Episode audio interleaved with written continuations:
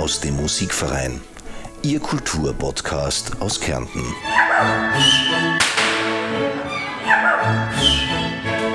Herzlich willkommen, meine sehr geehrten Damen und Herren, bei unserer neuen Folge Musikgeschichten aus dem Musikverein.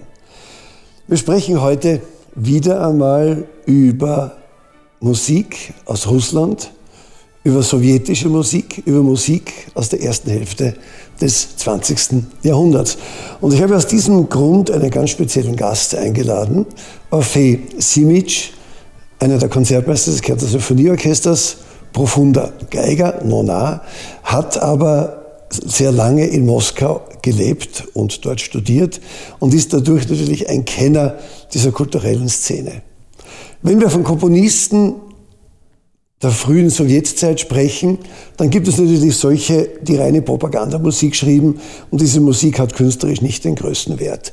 Dann gibt es aber diese Trias von Komponisten, Kachaturian, Prokofjew und Schostakowitsch, die immer sich auf einer Gratwanderung befinden, einem Grad zwischen Propaganda und der Idee, dem Regime zu gefallen und der Gefährlichkeit abzustürzen. Abzustürzen in das Gefängnis, in den Gulag, weil man eben sozusagen nicht regimetreu ist. Diese Musik wurde dann zum Teil hymnisch aufgenommen in Russland, in der Sowjetunion, zum Teil aber stigmatisiert und verboten. Orphee, in deiner Zeit in Moskau, die ja noch die Sowjetära war, wie war die Rezeption, die Musik dieser Komponisten damals? Wurde sie gespielt, wurde sie wertgeschätzt? Wie ist man damit umgegangen? Äh, also ich bin 1982 äh, nach Moskau zum Studium gegangen und bereits zu dieser Zeit würde ich sagen, äh, diese drei Komponisten, die genannt wurden, sind häufig aufgeführt worden, ohne irgendwelche Störungen, sagen wir mal so, oder manche mehr, manche weniger natürlich. Äh, aber in, in diese Zeiten, die allerdings noch zur Sowjetunion äh, gehört haben, äh, war bereits alles, sagen wir so, gereinigt. Das, äh, worüber du gesprochen hast, war wahrscheinlich davor, äh, viel davor und das habe ich nicht erlebt. Alles klar. Ähm, aus gegebenen Anlass sprechen wir heute primär über Prokofjew und Schostakowitsch. Äh, seine fünfte Symphonie und dann das Klavierkonzert, das erste Klavierkonzert, das ja eigentlich kein Klavierkonzert im eigentlichen Sinn ist, sondern ein Doppelkonzert für Trompete und Klavier. Die fünfte Prokofjew ist eigentlich eine Kriegssymphonie. Sie ist in den letzten Kriegsjahren entstanden. Hast du sie in Moskau gehört einmal in dieser Zeit? Ich habe sie tatsächlich in Moskau gehört und zwar äh, unter dem Dirigat von äh, großen Evgeny Mrawinsky.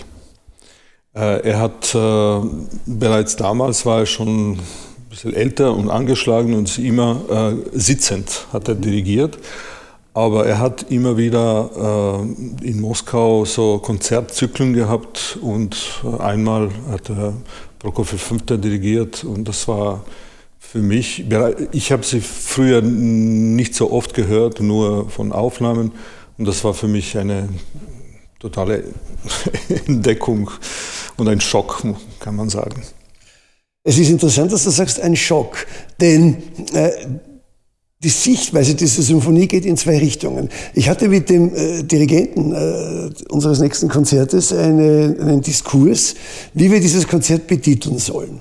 Ähm, für mich war irgendwie die Melancholie oder die Tragik dieser Situation eine äh, bedeutende.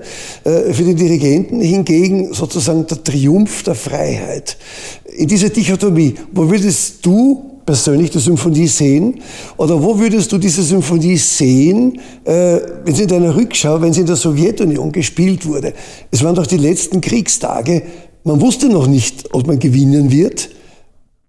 Wie würdest, wie würdest du diese Symphonie einordnen? Naja, äh, Prokofjew, so wie viele äh, Komponisten damals, sind äh, in Kriegsjahren, äh, er ist nach Kaukasus evakuiert worden, Schostakowitsch, Ural, glaube ich. Und er hat das, wenn ich mich nicht irre, 44, 1944 geschrieben.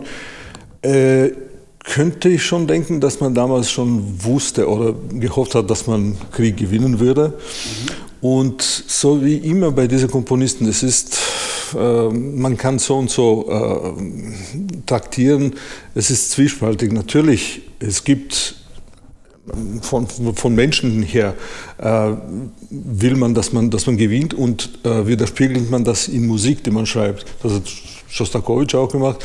Prokofjew hat das später geschrieben. Und äh, äh, ja, in dieser ganzen Gewinngetöse gab es wahrscheinlich immer innen drinnen eine Hoffnung auf etwas besseres Leben in, innerhalb des Landes. Richtig. Und gerade wenn man an den Schluss dieser fünften Symphonie denkt, es ist ein Hinlaufen zu einem knallenden, schnellen Schlussakkord, ist es ein freudiges Laufen? Ist es ein gehetztes Laufen? Ist es ein Knallen eines Champagners? Oder ist es das Fallen einer Guillotine? Eine Sichtweise. Ja, das habe ich vorher gemeint. Also ähm, man kann nie wissen, was in Prokofjews Kopf tatsächlich äh, in, in, diesem Moment war, aber ich kann das nur mit Schostakowitsch Zehnte vielleicht. Ich, ich, weiß nicht, ich bin kein Musikkritiker oder Historiker, aber kommt mir so vor, dass die beiden Symphonien haben etwas äh, natürlich Tragisches, aber auch, äh, so wie du sagst, hinlaufen auf den letzten Akkord, auf ein, eine Getöse, Champagner oder was auch immer. Äh, natürlich, rein menschlich gesehen ist das eine Hoffnung auf besseres Leben. Und äh, Prokofjew hat auch sehr richtig einmal gesagt, es ist ein Triumph des Geistes.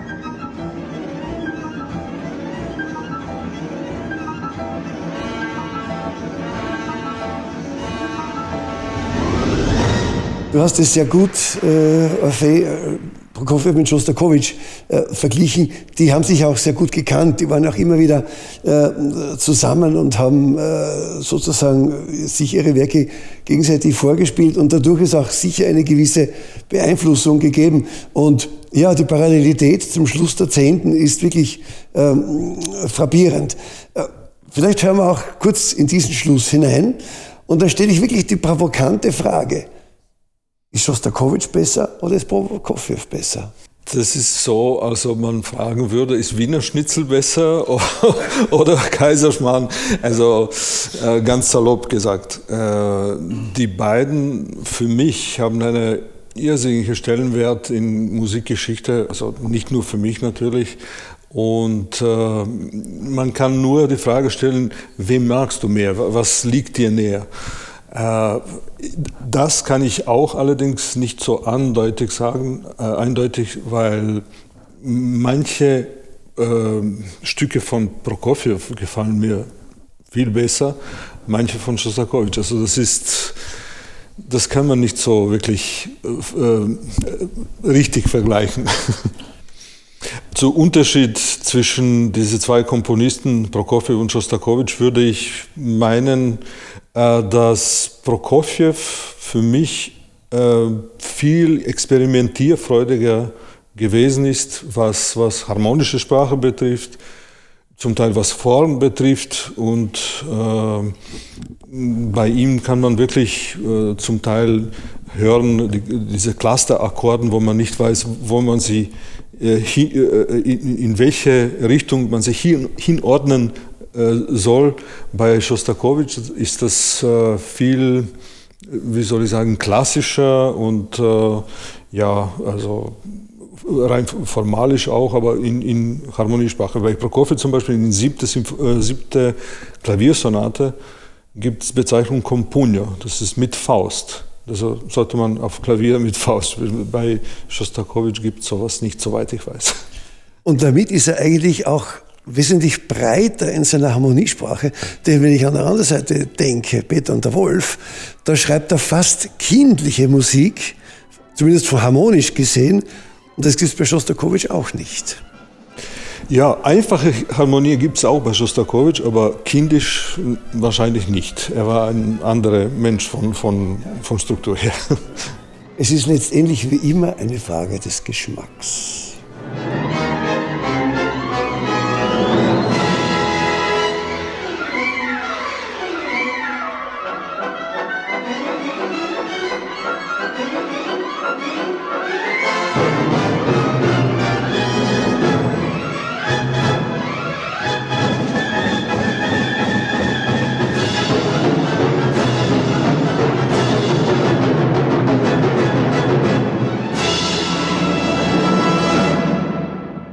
Ist vielleicht der gravierendste Unterschied zwischen diesen beiden Komponisten, dass für mich persönlich die Ironie bei Schostakowitsch ausgeprägter ist als bei Prokofjew.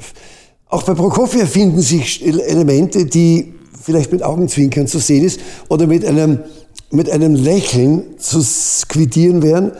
Bei Schostakowitsch muss man sich ein Lachen unterdrücken. Wobei die Frage ist, ist dieses Lachen ein heiteres oder ein zynisches.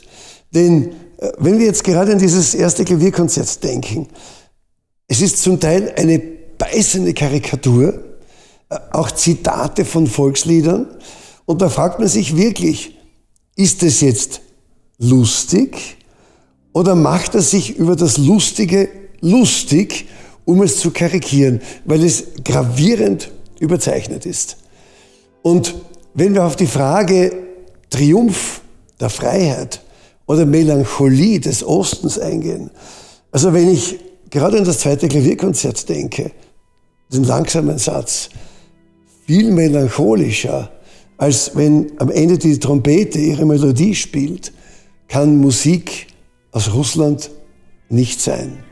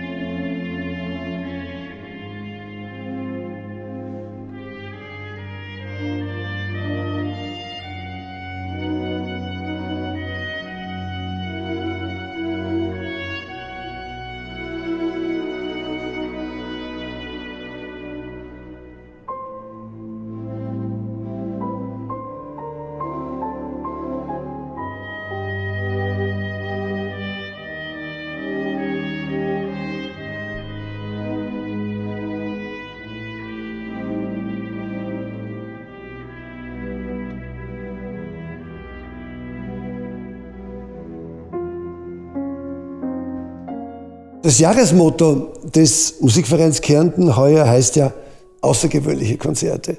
Und ein Doppelkonzert für Trompete und Klavier ist wahrlich außergewöhnlich, denn ich kenne kein anderes Stück in dieser Formation. Schostakowitsch hat natürlich auch äh, ein Violin- und ein Cellokonzert geschrieben. Äh, Im Violinkonzert siehst du ähnliche Aspekte der Ironie er hat zwei Violinkonzerte geschrieben äh, und äh, beide sind David Oistrach äh, gewidmet.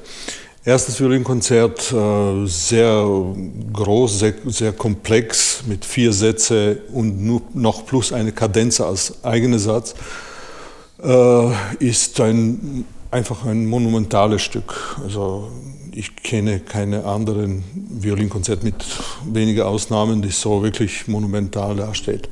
Und äh, mit einer ganz neue, zu damaligen Zeiten musikalische und instrumentalische Sprache. Äh, zweites Violinkonzert ist etwas, sagen wir, orthodoxer, etwas äh, klassischer von Form her aber musikalisch auch unglaublich, sagen wir so, an, an der Zeit angepasst. Und äh, die Frage war, ob ich die Ähnlichkeiten zwischen Violin- und Klavierkonzerte sehe.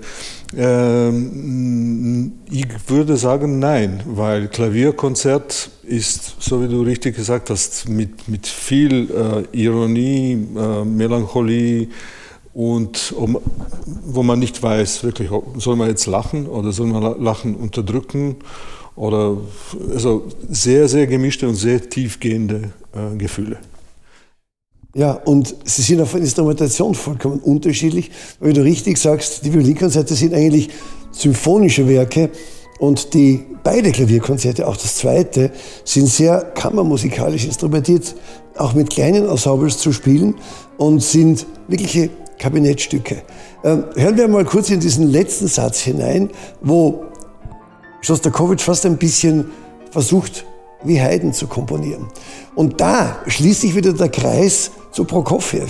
Denn die erste Symphonie von Prokofjew versucht ja auch eine Haydn-Symphonie zu sein. Das heißt, auch hier haben wir sozusagen eine sehr starke Parallele zwischen diesen beiden Komponisten.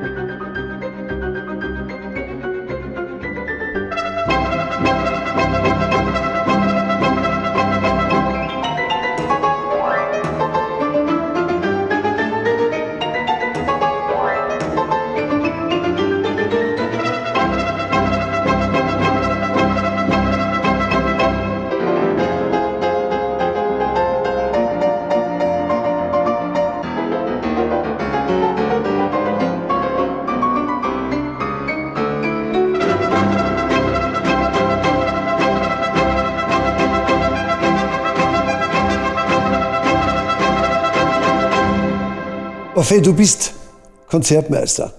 Wenn man diese Werke jetzt spielt mit einem österreichischen Orchester oder mit einem Orchester damals in der Sowjetunion oder von mir aus auch in Russland, wo würdest du Unterschiede im Zugang zur Interpretation dieser Musik sehen? Hm. Zuerst, ich bin äh, Stimmführer der ersten Geige mit Verpflichtung des Konzertmeisters. Ja, Unterschiede. Äh, natürlich, äh, zuerst in der Besetzung. Wir spielen hier dieses Konzert mit einer relativ kleinen Besetzung, wegen technischen Gegebenheiten, Saal, Besetzung von, von, von Leuten und so weiter. In äh, Sowjetunion bzw. in Russland spielen sie das mit Riesenapparat weil sie solche Säle haben eben und das klingt natürlich dann dementsprechend. ja, ich würde nicht sagen, eine ist besser, eine ist schlechter, aber auf jeden Fall denke ich, die Komponisten, über die wir sprechen, haben äh, gedacht, äh, haben komponiert, denkend, äh, dass sie diese Werke in solche Sälen mit solcher Besetzungen spielen werden. Aber wie muss ich dann die Interpretation anpassen, wenn ich sozusagen ein anderes Ensemble zur Verfügung habe? Äh, ich denke, äh, Musik spricht für sich. Egal jetzt, ob man mit 16 erster Geige spielt oder mit 12. Äh, ich frage mich nur, wie das Publikum hier diese Werke aufnimmt. Weil in Russland oder in Sowjetunion damals das war ein Teil, sie waren, sie waren tagtäglich mit, mit den Leuten auf den Straßen oder, oder äh, unterrichtet in, an der Hochschule, sozusagen jeder hat sie gekannt. Sie waren die Götter, die, die rein und raus gegangen sind. Und äh, so gesehen, ihre Musik äh, war ein Teil des Gesellschaft. Hier ist das, natürlich muss man, muss man sich in diese äh, Zeit vielleicht hineinversetzen und ein bisschen von dieser Musik zu verstehen. Obwohl es ist, die Musik ist so emotionell stark, dass ich glaube, ich hoffe, dass man sie auch äh, über die Grenzen hinaus auch durchaus versteht. Und Musik ist, und da zitiere ich Pythagoras, den großen Mathematiker und Philosophen, eine Sprache des Herzens, die direkt in die Seele eindringt, ohne den Filter des Gehirns vorgeschalten zu haben. Und sie wirkt immer. Und dazu, meine Damen und Herren, lade ich Sie auch herzlich ein, das auf Sie wirken zu lassen am 8. Februar im Konzerthaus Klagenfurt.